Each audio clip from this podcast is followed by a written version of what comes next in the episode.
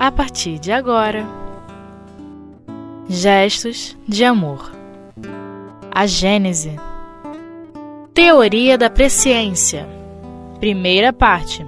Com Cláudio Conte. Olá, caros ouvintes da web rádio do Espiritismo.net. Estamos aqui novamente para tratar de mais um novo assunto do livro A Gênese, que, se, que é relativo ao capítulo 16, Teoria da Presciência. E nesse capítulo, Kardec começa com um questionamento bastante interessante. E o questionamento que ele coloca é: como é possível o conhecimento do futuro? E sobre esse tema é que nós vamos seguir com os dois próximos estudos inteiros. Cada estudo aqui da Web Rádio é, é composta de duas partes. Então nós vamos tratar esse assunto durante quatro partes, dois estudos completos. Então, no primeiro estudo, nós trataremos do item primeiro ao item décimo, e no segundo, dos itens 11 ao item 18. Então, essa questão do conhecimento do futuro é uma, uma questão muito intrigante e também muito interessante. Porque normalmente nós temos como a possibilidade de conhecer o futuro, de ver o que vai acontecer no futuro, apenas acreditada aos filmes de ficção científica.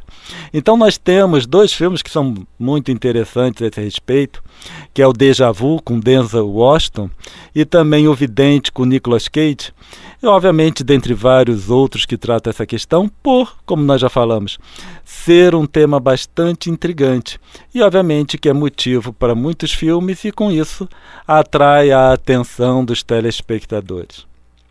Mas saindo do âmbito da ficção científica e voltando para o nosso âmbito do espiritismo, Kardec percebeu essa possibilidade de vislumbrar o futuro, conhecer o que ainda a princípio está para acontecer, nas várias mensagens dos espíritos desencarnados que trouxeram para ele na época em que uh, ele escrevia a codificação kardeciana.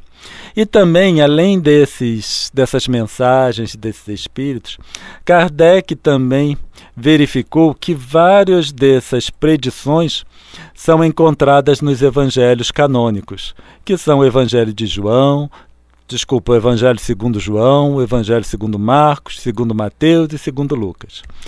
E essas predições que se encontram nos, no, nos evangelhos vão ser debatidas ainda nos, durante os estudos seguintes aqui do, desse curso da, sobre o livro A Gênese no Espiritismo.net e que vai ser tratado nos capítulos seguintes, seguintes a esse que nós estamos tratando hoje. Então, quando Kardec aborda esse tema sobre a teoria da presciência, ele coloca o conhecimento uh, do futuro como uh, sendo de duas possibilidades. A primeira é o resultado de eventos em andamento. Então, de acordo com os eventos que estão, estão ocorrendo no momento, muitas vezes é possível vislumbrar o que vai acontecer no futuro. Agora, esse não é tão interessante porque a gente observando o que vai acontecendo, é fácil predizer o que vai acontecer no futuro. Então, quando eu saí da minha residência para vir gravar esse programa, eu saindo da minha residência, então a previsão do futuro é que eu ia chegar aqui na, nas instalações do Espiritismo.net. Mas o interessante é a segunda possibilidade que Kardec apresenta que são eventos futuros que não guardam relação com os eventos atuais. Então, esses eventos futuros que não guardam relação, a princípio, são eventos isolados que não tem como nós verificarmos o andamento do processo ao menos no momento em que a, a, mensagem foi trazida, no momento em que a informação foi trazida por alguma forma. Então, como a gente pode perceber só pela essa introdução, esse tema requer muita elaboração ou uma certa elaboração, tanto de ideias quanto de conceitos, porque mexe um pouco com a forma como nós pensamos no nosso dia a dia, a forma normal de pensamento. Porque, a princípio, as coisas que estão no futuro ainda não aconteceram. Então, como é possível uh, haver a predição do que vai acontecer. Kardec inicia a, a, uma explicação sobre essa possibilidade com um exemplo bastante trivial. Ele relata, ele coloca, por exemplo, um homem no topo da montanha, de uma montanha. Então ele faz essa alusão. Um homem no topo de uma montanha e vendo os viajantes seguindo pelo caminho na base dessa montanha, a princípio este homem está numa posição privilegiada. E com isso, ele consegue observar todo o percurso que os viajantes vão fazer. E obviamente que ao longo desse percurso, o homem no topo da montanha consegue enxergar as dificuldades, as facilidades, os percalços que os viajantes vão encontrar ao longo do caminho. Também o que pode atrasá-los na sua caminhada, assim como o que pode adiantá-los no processo. Apesar desse exemplo ser uma comparação bastante interessante, ela também é um exemplo didático, pois a gente imaginando um homem no topo da montanha ainda descreve uma situação que é puramente material. Mas Kardec visa, com esse exemplo, não mostrar um exemplo tão trivial como esse, mas ele queria salientar a posição privilegiada que os espíritos desencarnados se encontram com relação a nós. Então, trazendo esse conceito para os espíritos desencarnados, é como se os desencarnados fossem esse homem no topo da montanha e nós, aqui na nossa vida cotidiana fôssemos os viajantes. O que possui uma ou que está numa situação privilegiada vai ter condições de enxergar coisas que aqueles que não estão nessa posição privilegiadas não conseguem ainda. Então, já no item 3 desse capítulo, Kardec entra na questão propriamente dita o conhecimento de eventos que não guardam relação com os eventos em andamento. E ele diz o seguinte: se agora sairmos do âmbito das coisas puramente materiais e entrarmos pelo pensamento no domínio da vida espiritual, veremos o mesmo fenômeno produzir-se em escala maior. Os espíritos desmaterializados são como o homem da montanha. O espaço e adoração não existem para eles. E essa é uma colocação extremamente interessante que Kardec coloca. O espaço e a adoração não existem para os espíritos desencarnados. Mas, apesar de tudo, Kardec deixa muito claro que essa possibilidade vai depender sempre do nível evolutivo do espírito em questão. Então, para aqueles que possuem de um determinado nível evolutivo para cima, então o espaço e o tempo, que é a duração, é o tempo, não existem. Eles conseguem enxergar tudo como todo. Então, nós temos a seguinte questão: espíritos elevados que estão numa posição privilegiada com relação a nós, encarnados, e inclusive com relação aos espíritos de nível evolutivo não tão elevado, conseguem enxergar espaço e tempo independente da forma como nós os enxergamos.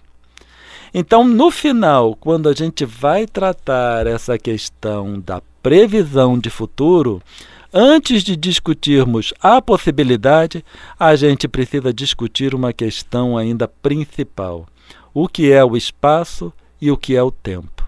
Pois, como Kardec disse, para os espíritos elevados, o espaço e o tempo não existem para eles.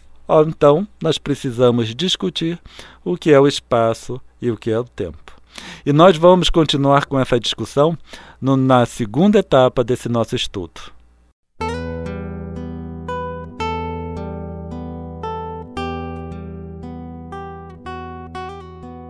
Gestos de amor. A Gênese. Então, no primeiro bloco, nós terminamos com o seguinte questionamento: o que é o tempo e o que é o espaço, que para esses espíritos mais evoluídos deixa de existir. Então, quando a gente discute a própria essência do espaço e do tempo, vai fornecer os, a informação necessária para o esclarecimento de como esses espíritos mais evoluídos podem acessar acontecimentos que, para nós, ainda estão no futuro. Então, se é decorrente do nível evolutivo do espírito, todos os espíritos vão poder uh, prever o futuro, vamos dizer assim, ou enxergar coisas que ainda estão, ainda não aconteceram, porque não está atrelada ao espírito em si, mas ao tempo e ao espaço. E nós vamos buscar subsídios para essa discussão no próprio Livro dos Espíritos, na questão 27.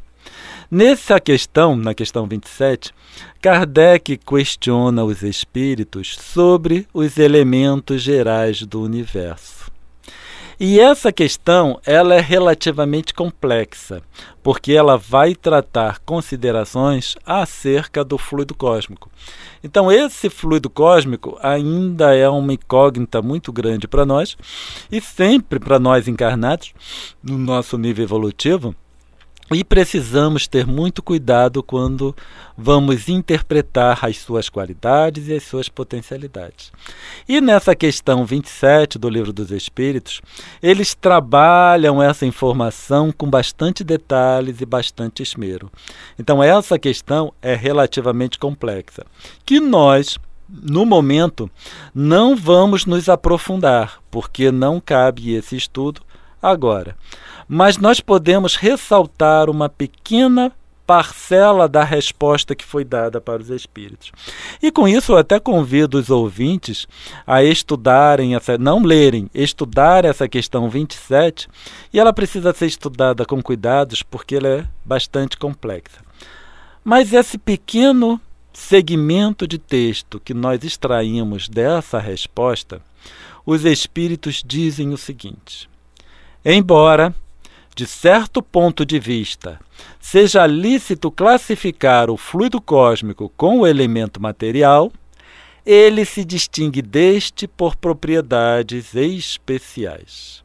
Então, apesar de, sob até certo limite, sob certas condições, nós podermos colocar o fluido cósmico junto com as qualidades materiais, esse fluido cósmico apresenta propriedades especiais com relação à matéria. Então, são propriedades que a distinguem da matéria propriamente dita, como nós uh, o conhecemos, a matéria, como nós interpretamos. Então, nós temos o fluido cósmico tendo propriedades especiais. E a nossa pergunta que ficou no ar é: o que seria o espaço e o tempo?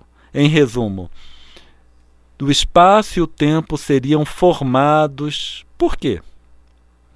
Então, quando nós vamos analisar, tentar responder essa pergunta, à luz da questão 27 do Livro dos Espíritos e recorrendo ao capítulo 6 do livro A Gênese, em que fala sobre uranografia geral, e vai tratar o espaço, o tempo, a matéria, as leis e as forças, dentre outras coisas, nós vamos verificar que tanto espaço, quanto tempo, quanto matéria, quanto forças são modificações do fluido. Portanto, espaço e tempo são formados por fluido cósmico. A nossa percepção de tempo e espaço são as formas como o fluido cósmico se expressa. Então, para nós, parte desse fluido cósmico que constitui o nosso universo conhecido, ele vai se expressar na forma de espaço e na forma de tempo. Então, sendo formado por fluido, nós sabemos que o pensamento age nesse fluido. Então, o pensamento é para os fluidos o que a mão é para os homens no trabalho com a matéria densa. Então nós conseguimos a partir dessas colocações começar a entender por que é que dependendo do nível evolutivo, o espírito pode ter acesso a coisas, a eventos que ainda não ocorreram. No capítulo 14 do livro A que trata sobre os fluidos, e ele, nesse capítulo, Kardec faz uma abordagem bastante ampla e bastante completa sobre a ação do pensamento nos fluidos. E ele fala sobre a natureza e propriedade dos fluidos, elementos fluídicos, ação dos espíritos sobre os fluidos, criação, criações fluídicas, fotografia do pensamento, qualidade dos fluidos. Então vemos que o fluido pode ter qualidade diferenciada dependendo da ação uh, do pensamento ou tipo de pensamento que é impresso nesses fluidos e por aí vai. Então, no estado que nós nos encontramos, nós precisamos utilizar o tempo e espaço como pontos de referência. Nossa mente ela é voltada a analisar os eventos, a conduzir a nossa existência baseado em pontos de referência. E dois pontos de referência principais que nós utilizamos é tanto o espaço quanto tempo. Tudo que nós fazemos está relacionado com essas duas referências principalmente. Existem outras, mas principalmente essas duas. Então, quando a gente se pergunta por que que parte desse fluido vai se expressar para nós na forma de espaço e na forma de tempo. Por quê? E, e nós temos como resposta. Por quê? Baseado ou devido ao nosso nível evolutivo, que ainda é relativamente baixo, nós precisamos de pontos de referência para organizar o nosso pensamento.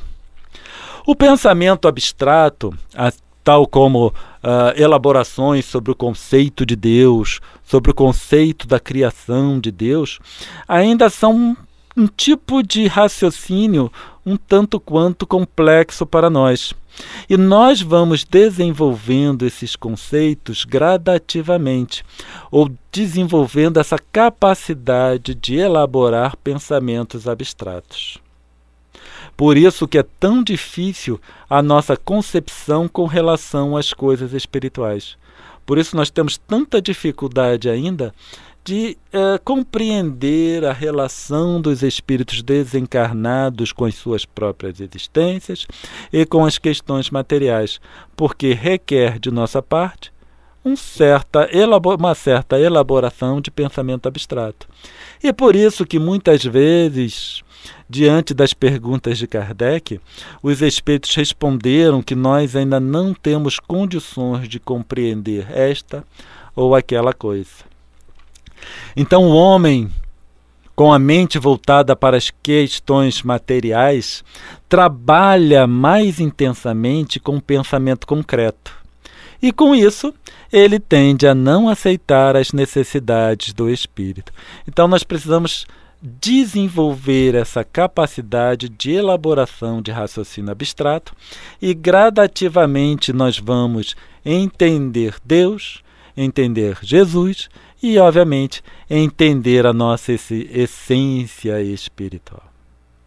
Mas apesar de estarmos falando sobre os espíritos desencarnados, Kardec também diz no item 6 que muitas vezes essa capacidade de prever o futuro pode se manifestar ainda no encarnado. E Kardec diz o seguinte: é assim que, em certas ocasiões, essa faculdade se desenvolve providencialmente, na iminência de perigos, nas grandes calamidades, nas revoluções. E é assim também que a maioria das seitas perseguidas adquire numerosos videntes. Então, nós vemos que é uma capacidade dos espíritos mais elevados trazer essa potencialidade de uma forma ampla e contínua. Mas como nós também somos espíritos, e como os espíritos também temos a capacidade de interferir ou interagir com o fluido, essa possibilidade de enxergar coisas que ainda estão por vir também pode acontecer no encarnado. Então, nós precisamos ter em mente que, apesar dessa possibilidade, muita coisa ainda precisa ser discutida a esse respeito. E no próximo estudo nós vamos discutir sobre essa questão, mas aprofundando um pouco mais sobre o ponto de vista da fatalidade. Muita paz a todos.